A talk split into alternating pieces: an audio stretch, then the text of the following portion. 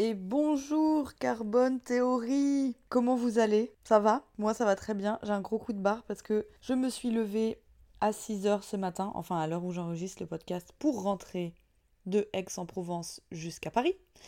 Et donc c'est la grosse fatigue, mais j'ai préparé ce podcast dans le train qui m'a moi-même beaucoup aidé, donc j'espère que ça vous plaira aussi. Épisode 11, c'est parti alors, comment vous allez aujourd'hui? J'espère que vous passez de bonnes vacances, que vous profitez du mois d'août pour vous déconnecter, lire plein de livres, lire plein de magazines, peut-être un peu bêtes aussi pour euh, ne pas trop faire la surchauffe du cerveau, que vous profitez de vos proches et que aussi peut-être vous avez des premières idées et de l'inspiration pour aborder la rentrée. Bah moi de mon côté ça va. J'ai récemment demandé aux abonnés de la newsletter de Carbon Theory quels étaient leurs plus gros blocages. Parce qu'en fait, Carbone a beaucoup grossi ces derniers temps. Je suis passée d'une base mail de 360 personnes à plus de 4000 personnes aujourd'hui. Et donc j'ai un peu perdu la connexion et la flamme que j'avais au début un peu avec tout le monde.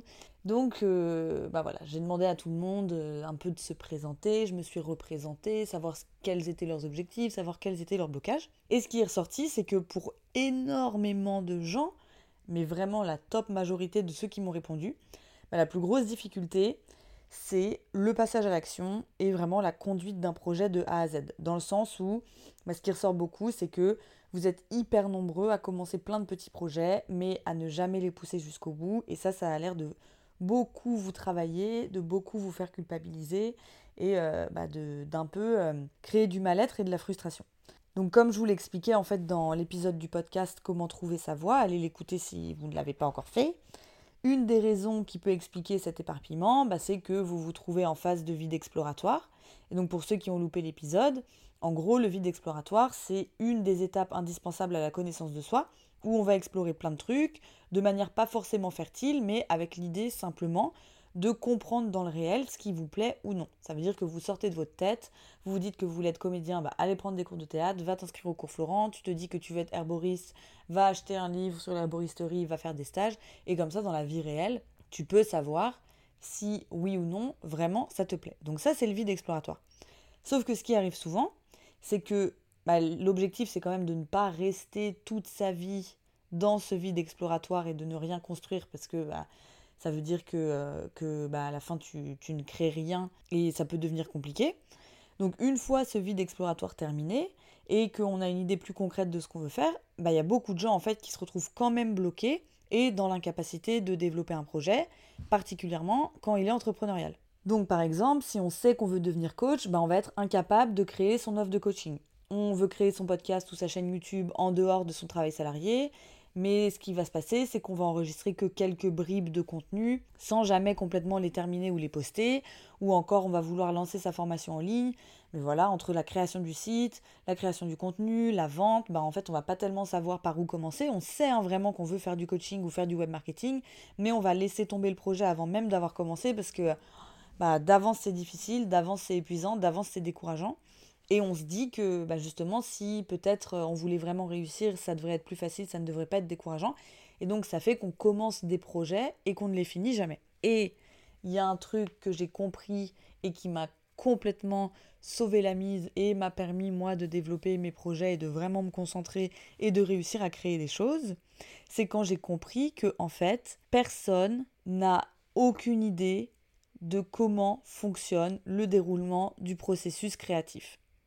Et je pense sincèrement que si ça bloque autant pour la plupart d'entre vous, qui êtes majoritairement ce qu'on va appeler avec beaucoup de swag des first time creators, donc des créateurs pour la première fois, c'est parce que justement vous êtes convaincu que la création c'est rapide, c'est facile, c'est fluide, c'est effet McDo immédiat, et alors qu'en fait c'est aux antipodes de ça. Et c'est absolument pas facile, c'est absolument pas fluide, mais sauf que comme personne ne nous apprend à quoi ressemble le processus créatif, bah du coup on se dit qu'on n'est pas normal quand on est en galère, quand on est dans l'inconfort, et on abandonne. Donc c'est le sujet du jour, le sujet de l'épisode du podcast aujourd'hui, qui est vraiment sur le processus créatif. Et je vais vous expliquer un peu comment ça fonctionne pour vous donner un peu de repères, pour vous guider, et puis pour que vous sachiez plus ou moins si ce que vous ressentez est normal ou pas. Parce qu'en fait, gros spoiler alerte, la création, c'est le pire grand 8 émotionnel que tu puisses t'infliger. En vrai, c'est dégueu. C'est genre, euh, c'est tellement dégueu et inconfortable que tu n'aurais même pas envie de toucher le processus créatif avec un bâton. C'est plein de doutes, de remises en question, de labeur, d'envie de tout abandonner, de gens qui projettent leurs propres limites sur toi, de blocage, de tendinite du cerveau. c'est vraiment un espèce de, de, de, film de Harry Potter où tu te retrouves avec tous les monstres et tous les dragons et tous les trucs horribles qui puissent t'arriver. Bah, le processus créatif, c'est un peu ça. Alors, comme d'habitude, évidemment, je préfère préciser, même si ça tombe sous le sens, ce n'est pas pareil pour tout le monde. Il y a des gens qui vont complètement adorer le processus créatif parce que peut-être qu'ils ont baigné dans un milieu où euh, les gens étaient euh, des créateurs euh, déjà et donc leur ont montré que c'était normal, qu'il fallait chercher le temps d'inspiration, que l'inconfort était normal, etc. Mais en tout cas, moi, ce que je vois, c'est que pour beaucoup de monde, c'est très compliqué. Et il y a un autre truc aussi, c'est que plus on pratique le processus créatif, plus ça devient facile parce qu'en fait, on sait à quoi s'attendre et donc plus on crée, moins c'est chaotique parce qu'on sait que ça fait partie du jeu et donc euh, potentiellement on va moins stresser à l'idée de stresser et donc on va se sentir mieux. Donc ça c'était pour vous dire que évidemment il y a des exceptions, il y a des cas, etc. Mais quand même pour énormément de gens, le processus créatif euh, n'est tellement pas expliqué comme il est que dès que ça va être difficile, on va abandonner. Mais pour autant, si autant de gens se lancent dans cette grande aventure de la création, c'est parce qu'à la clé va se trouver la crème de la crème des émotions que notre expérience humaine nous permet d'expérimenter, c'est-à-dire l'accomplissement, la joie, la fierté, la puissance, la croissance. c'est vraiment le, champagne de toutes les émotions euh, que justement le processus créatif nous permet de vivre. Et donc pour ceux qui ont déjà goûté à ce caviar émotionnel et qui ont pu euh, jouir des fruits de leur création, se mettre en action devient moins difficile parce qu'ils savent pertinemment qu'une part de souffrance est inhérente au processus créatif et donc ils ne vont plus chercher à l'éviter. Limite, ça devient un bon signe, la souffrance.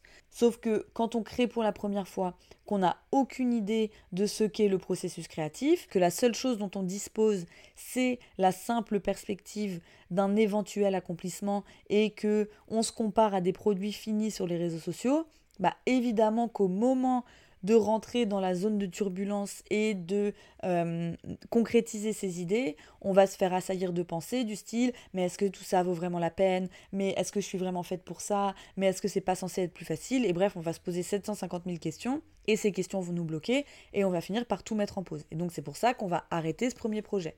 Et ensuite on va essayer d'en recommencer un autre pour voir si c'est pas plus simple. Et en fait c'est jamais plus simple. Et donc en fait on continue, on continue, on continue, on continue.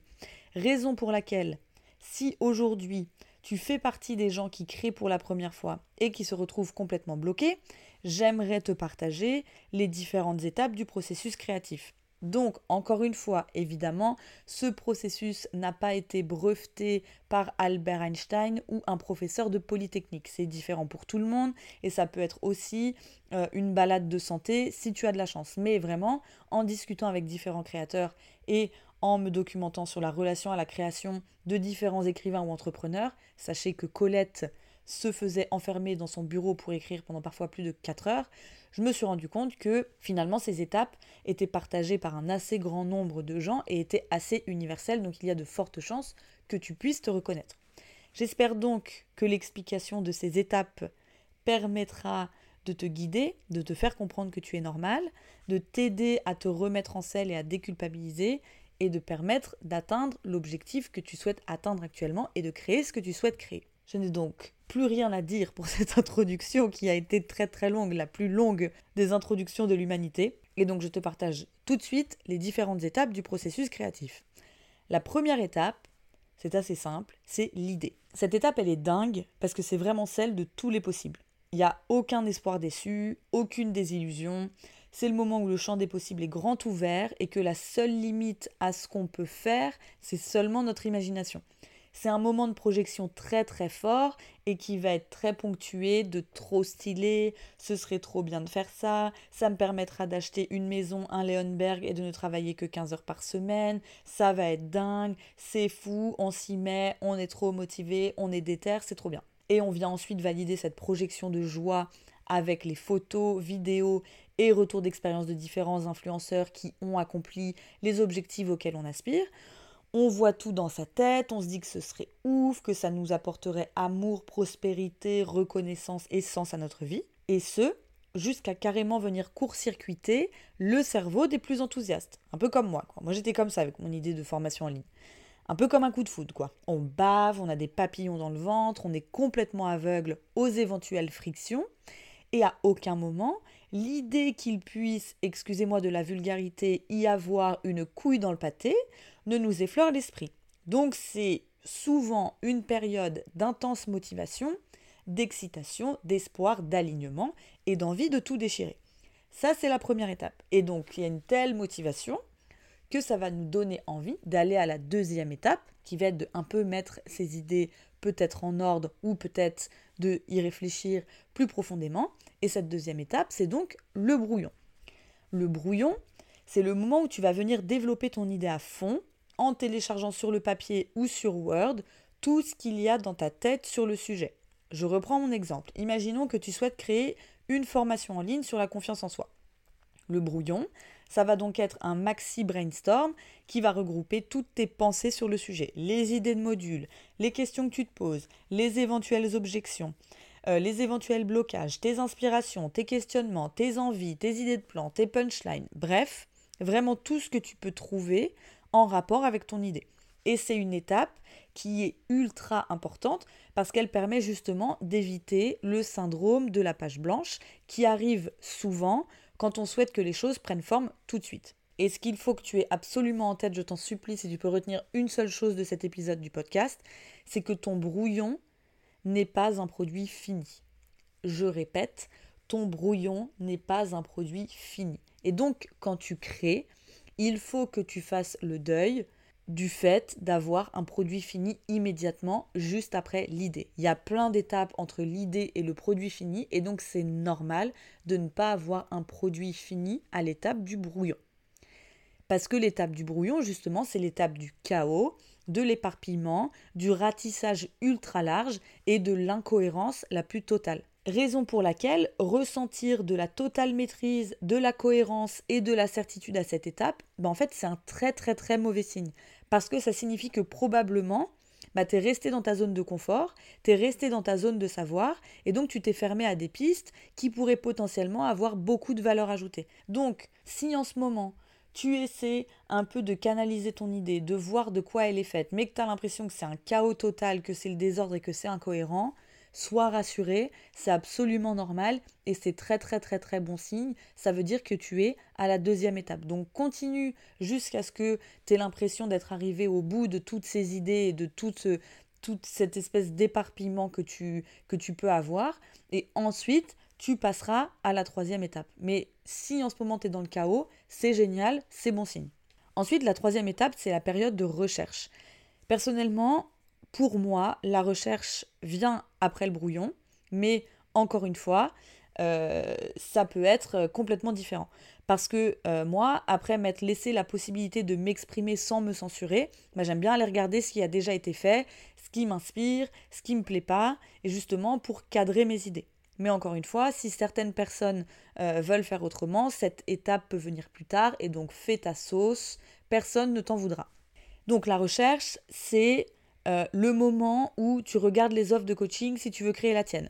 C'est le moment où tu écoutes plein de musique si tu veux créer ton EP. C'est le moment où tu regardes plein de vidéos YouTube si tu souhaites lancer ta chaîne. Le but, vraiment, c'est de te donner de l'inspiration, de commencer à faire le tri dans les idées de ton brouillon, de répondre à tes premières interrogations, de comprendre par comparaison, ça c'est très important, ce qui fait ta singularité et ta valeur ajoutée, et justement de commencer à donner forme à ton idée, de nourrir ton idée pour qu'ensuite tu puisses l'affiner et faire en sorte qu'elle te ressemble pleinement et, euh, et qu'elle soit à ton image. Personnellement, c'est l'étape que je préfère par-dessus tout parce qu'en fait c'est trop bien, ça réveille mon côté geek Sheldon Cooper x 700 000, j'apprends plein de trucs, c'est très enrichissant, mais en fait je l'ai toujours minimisé dans mes projets de création et là j'essaie de le faire de moins en moins parce que j'en ai pris conscience, mais en fait c'est une période improductive. Et comme j'ai tendance à associer ma productivité et en gros mon mérite dans le travail à la production pure. Ça va être filmer une vidéo, créer le script final d'un podcast, avoir fait les mises à jour de ma formation, bref, vraiment de, de la production tangible. J'avais du mal à vraiment assumer les temps de recherche parce que j'avais l'impression de ne rien faire ou de perdre du temps. J'ai l'impression que c'était du loisir, de l'enrichissement, mais que clairement, quand je faisais ça, je ne produisais pas et je ne me rendais pas compte que l'un allait avec l'autre.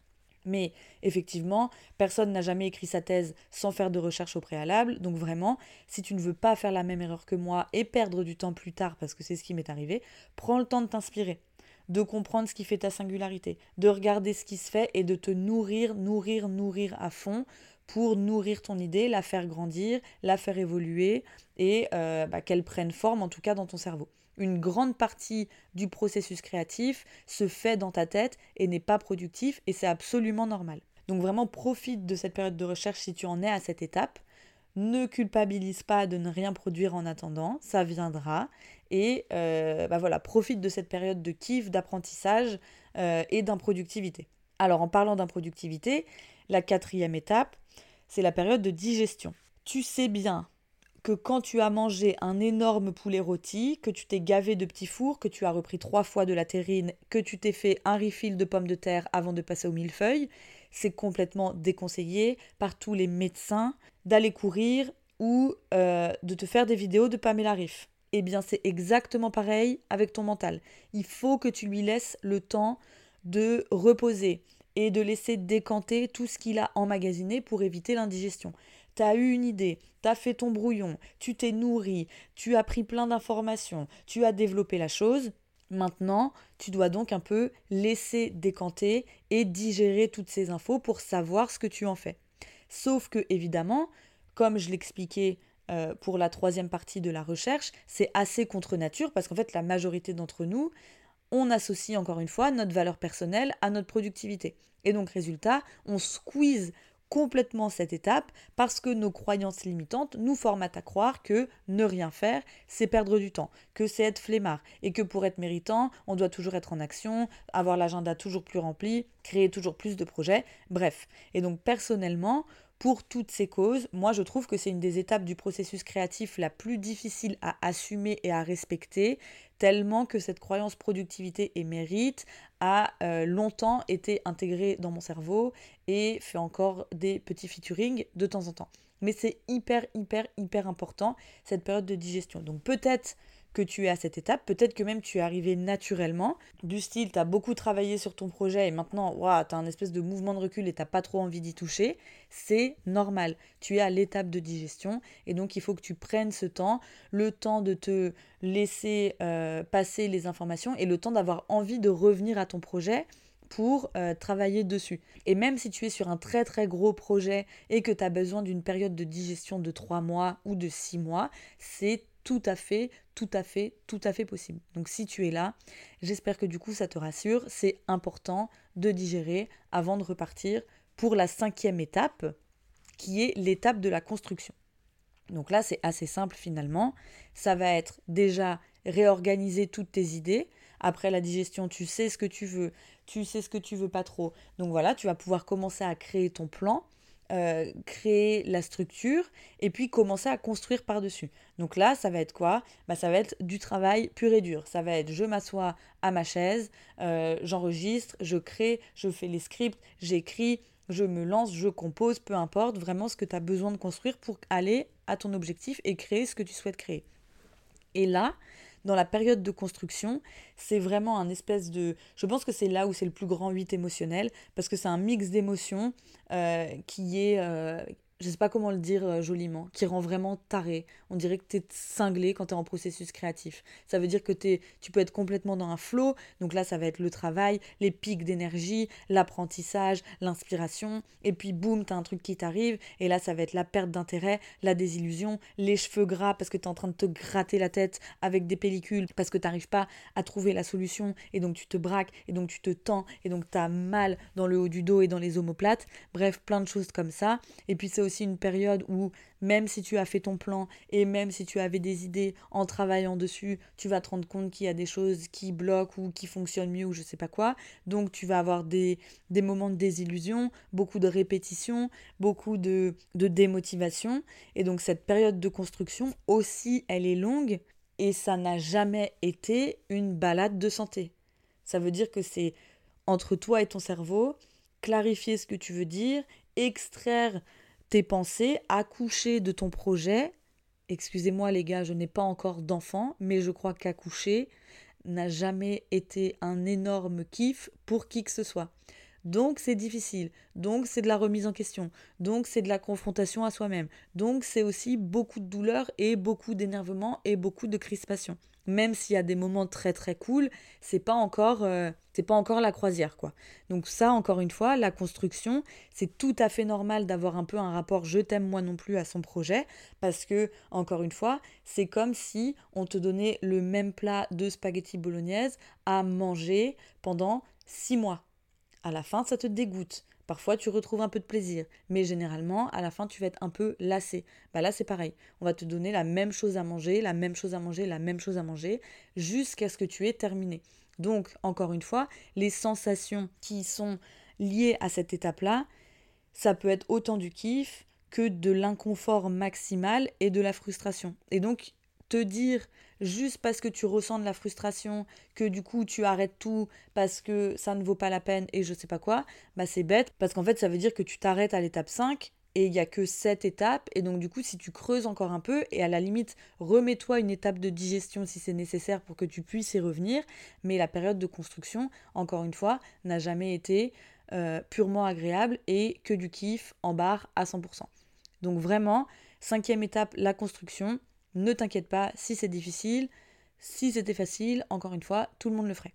La sixième étape, qui est assez mignonne, mais moi qui m'a quand même pas mal marqué, je l'ai intitulée le point final. C'est quand tu as tout structuré. Tu as fait une première version de ta création. Tu reviens dessus. Tu repars. Et tu reviens. Et tu apportes les modifications. Bref, tu fais tout ça, tout le travail de construction, jusqu'à ce que ça te convienne. Ou alors, moi, c'est ce qui était mon cas et je me suis rendu compte que c'était le cas de beaucoup de gens. C'est pas tellement jusqu'à ce que ça te convienne, mais c'est plus jusqu'à ce que tu n'en puisses plus. Moi, personnellement, avec ma formation Get Your Shit Together, j'ai arrêté quand je n'en pouvais plus. Je me suis dit stop, c'est bon, pas un mot de plus, sinon je pense que je vais tout mettre dans ma corbeille et faire un vider la corbeille.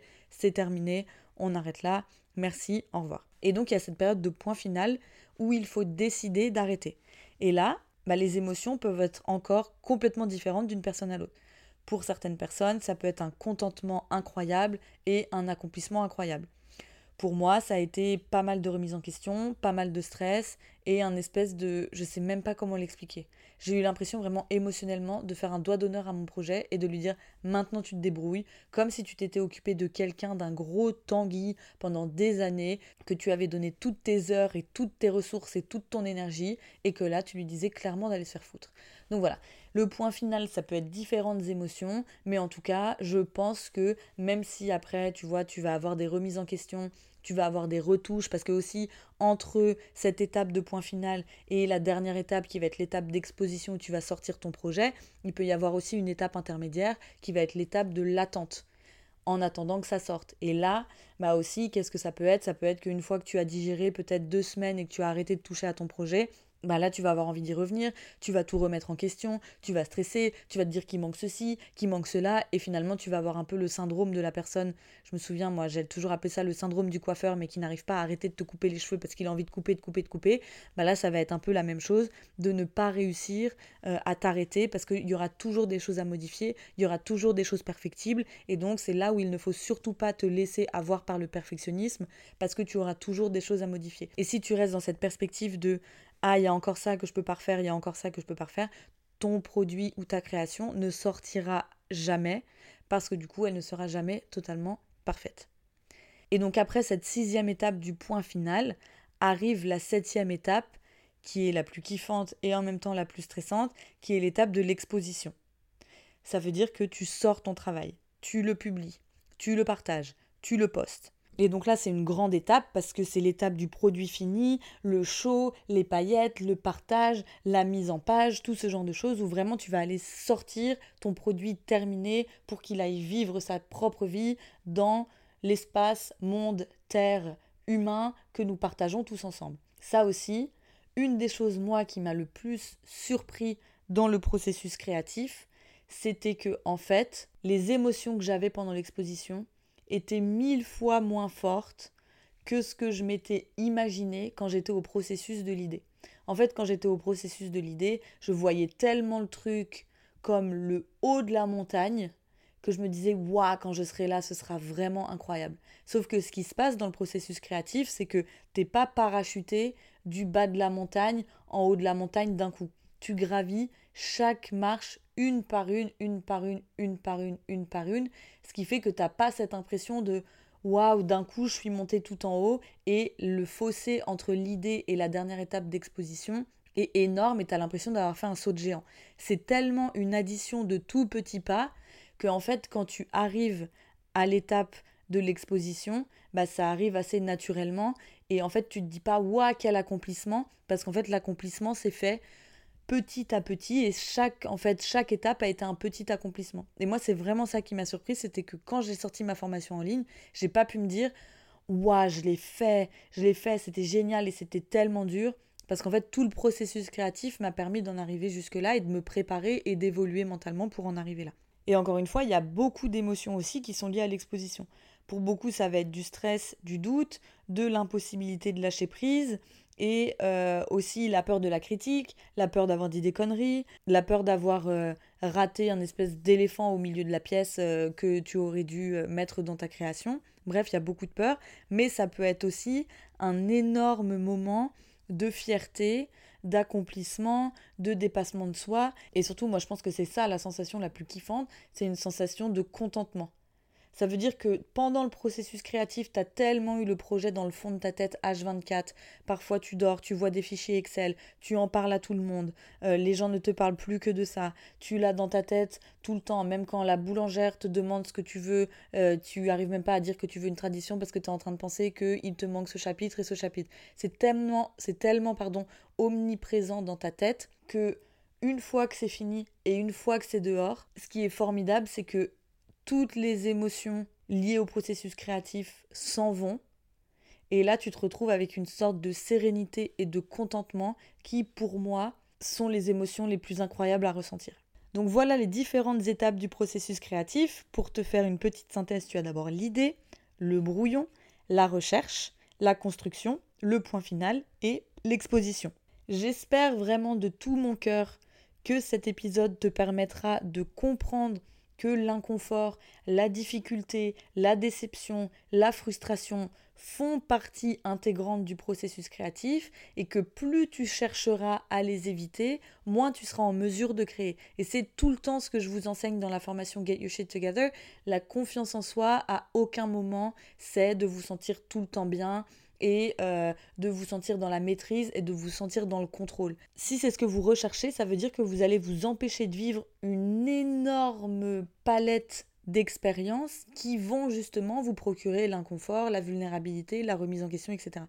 Et parmi cette énorme palette, vous allez vous empêcher de vivre le processus créatif. Parce qu'en fait, refuser ces émotions, c'est se rendre absolument incapable de créer puisque ces émotions-là sont inhérentes à la création. Donc j'espère que ça te rassurera, j'espère que ça te donnera envie d'être plus patient avec ton projet, j'espère que ça te permettra d'assumer, de digérer les choses, d'y revenir, de faire des allers-retours, de prendre ton temps et euh, vraiment de te dire de persévérer dans l'inconfort et de persévérer dans toutes ces sensations qu'on n'a pas l'habitude de vivre et qu'on a l'habitude euh, d'éviter et de mettre de côté.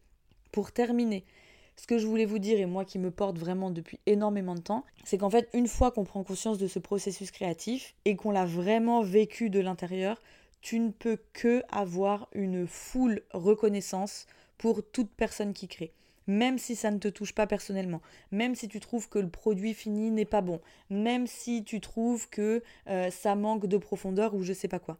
Parce que tu sais que ces gens-là, ils ont dû passer par l'étape 2, 3, 4 et 5. Et ces étapes nécessitent tellement d'ovaire et de courage que peu importe si c'est un flop à mes yeux ou si j'aime pas ou je sais pas quoi, une personne qui critique et ne fait rien ne fera jamais, jamais, jamais, jamais le poids face à un créateur. Créer nécessite tellement de remise en question, nécessite tellement de croissance personnelle, de dépassement, de courage, de remise en question de euh, son identité, de remise en question de, euh, tout ce qu'il rassure, de courage de passer dans l'inconfort, que vraiment je pense que ceux qui arrivent à un produit final, même si c'est pas à votre goût, bah moi j'admirerais toujours la personne et je lui tirerais toujours mon chapeau parce que je sais à quel point c'était difficile pour en arriver là et donc à chaque fois, même si je n'aime pas, ça m'inspire à fond. Donc n'ayez pas peur que les gens n'aiment pas ce que vous faites, les créateurs sauront toujours, toujours, toujours reconnaître la dose d'effort et d'humilité et de courage qu'il a fallu pour que vous puissiez en arriver là. Et ceux qui vous critiqueront, ceux qui iront chier sur votre travail, ceux qui vous diront que vous êtes nul, bah en fait, gardez vraiment en tête que c'est bien souvent des gens qui sont derrière leur ordinateur, qui ne font pas grand-chose et euh, dont la seule fonction est de critiquer. J'espère que ça vous plaira, j'espère que ça vous aidera. Et surtout, surtout, surtout, si ça fait des années, 17 lundis, 7 mois, que vous vous dites que vous allez y aller, mais que vous sentez que vous avez plein de blocages et que vous n'arrivez pas à concrétiser vos projets, rejoins vite mon programme Get Your Shit Together où on va dégommer tes croyances limitantes, savoir vraiment qui tu es, de quoi tu es faite, comprendre ta singularité, comprendre ce qui te bloque et reprogrammer ton cerveau pour te permettre d'atteindre tes objectifs. Je te souhaite une très bonne journée et puis je te dis au mois prochain pour le nouvel épisode du podcast et à la semaine prochaine pour une nouvelle vidéo YouTube. Ciao